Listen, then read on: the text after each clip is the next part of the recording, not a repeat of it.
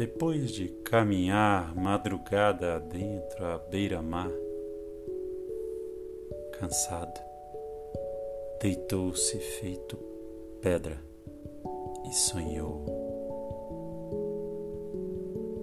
Sonhou. Um grande albatroz. Ele era o albatroz, asas gigantes bico de ferro marinho forjado ao vento, atravessando a brisa morna, o azul esparramado, na busca de uma ilha oceânica para fazer de morada.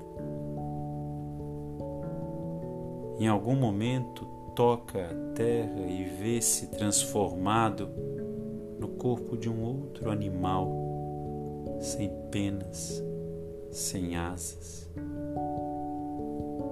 Era agora um homem velho, mãos fortes, chapéu de aba larga, em cima de uma pedra rachada. Raios de chuva no horizonte. Fechou os olhos o trovão ressoando no peito e a ventania úmida acariciando violentamente o cinza dos seus cabelos, embaralhando as linhas do destino.